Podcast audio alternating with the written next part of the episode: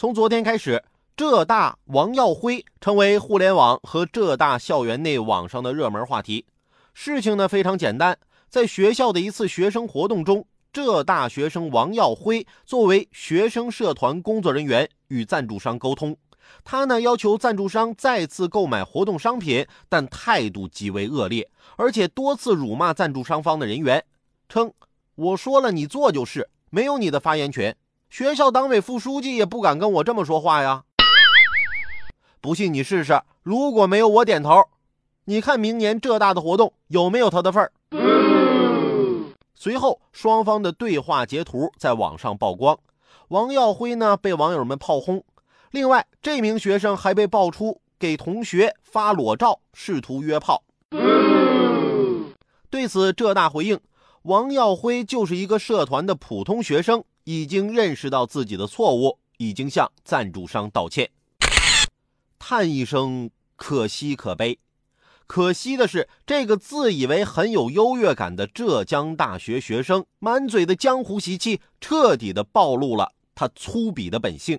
可悲的是，作为全国数一数二的老牌985名校，浙江大学学生的素质竟然会沦落至此。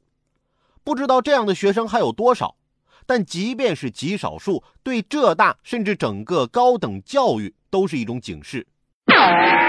其实，大学校园本该是最纯净的地方，无论是学生还是学生会干部，都应该树立人人平等的理念，绝不能成为官僚主义的滋生地，更不能成为自以为是、坏习惯的跑马场。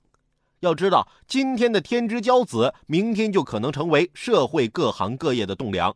若是思想基础都没打牢，还能指望他为国家做贡献吗？一代人有一代人的选择，一代人有一代人的担当。青年学生是祖国的未来，必须引导他们树立好正确的人生观、价值观和世界观，做到立志做大事，而不是立志做大官儿。